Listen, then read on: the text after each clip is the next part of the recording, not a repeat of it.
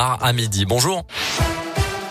Bonjour Mickaël, bonjour à tous. Eh bien, c'est la galère sur les routes actuellement. C'est tout d'abord compliqué aux deux entrées du tunnel sous Fourvière et puis direction les stations de ski. sur la 43, vous êtes bloqué dès le péage de Saint-Exupéry avec plus de 20 km de bouchons de Saint-Quentin-Falavie à Cessieux.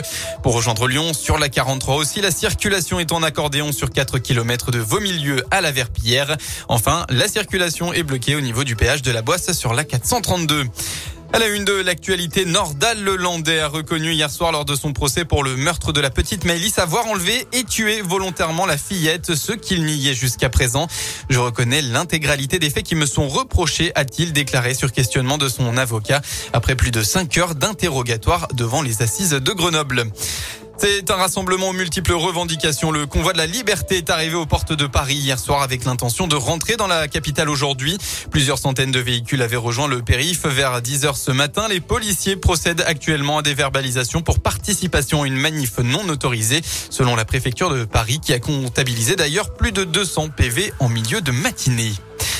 Après l'Australie, l'Espagne et la Belgique, une nouvelle exposition arrive à Lyon, une expo assez inédite sur l'hyperréalisme, un mouvement artistique qui vise à s'approcher au plus près de la réalité. Une quarantaine d'œuvres de différents artistes sont à découvrir autour du corps humain, des sculptures à taille réelle, d'autres bien plus gigantesques. Les explications de François Henrard, euh, directeur euh, du projet. Ici, les artistes tentent d'obtenir un mimétisme parfait de la réalité, donc de vraiment reproduire dans les détails les plus minutieux un corps humain. Avec cette exposition, en fait, on cherche vraiment à, venir interpeller, questionner, émouvoir les visiteurs. Chaque artiste, en fait, est engagé de manière différente euh, avec son œuvre pour venir ben, poser des questions, parfois déranger. Parfois, ils veulent faire passer un message. Il y a un engagement politique ou social, ou bien parfois, tout simplement, ils cherchent juste à, susciter une émotion et, et à créer une sensation chez le visiteur qui se retrouve face à leur œuvre. Hyperréalisme, ceci n'est pas un corps, c'est à découvrir en ce moment à la Sucrière dans le quartier de Confluence jusqu'au mois de juin et en partenariat avec Radio Scoop. On passe au sport en football, c'est ce qu'on appelle le match de la dernière chance. L'OL affronte Nice ce soir pour le compte de la 24e journée de Ligue 1. Ce sera à 21h et sans Jérôme Boateng. Le défenseur a été mis à l'écart du groupe par le coach Peter Bosch pour des raisons disciplinaires. Et bien enfin, c'est la septième médaille pour l'équipe de France dans ces JO d'hiver à Pékin. Après plusieurs jours de disette depuis la dernière médaille mercredi c'est Quentin Fillon-Maillet qui a fini deuxième du sprint homme en biathlon ce matin.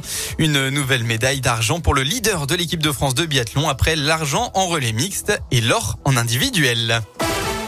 Voilà pour l'essentiel de l'actualité. Un mot de la météo enfin dans le Rhône. On va faire simple. Le soleil sera présent cet après-midi avec un très léger voile nuageux sur tout le département. Côté Mercure, eh bien, vous aurez au maximum de votre journée entre 7 et 9 degrés.